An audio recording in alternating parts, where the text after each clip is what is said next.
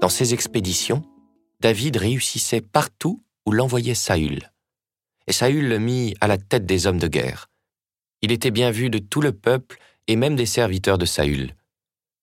Au retour de l'armée, lorsque David revint après avoir tué le Philistin, les femmes sortirent de toutes les villes d'Israël à la rencontre du roi Saül, pour chanter et danser au son des tambourins, des cris de joie et des cymbales. Les femmes dansaient en se renvoyant ce refrain Saül a tué ses milliers, et David ses dizaines de milliers. Saül le prit très mal et fut très irrité. Il disait À David on attribue les dizaines de milliers, et à moi les milliers. Il ne lui manque plus que la royauté. Depuis ce jour-là, Saül regardait David avec méfiance.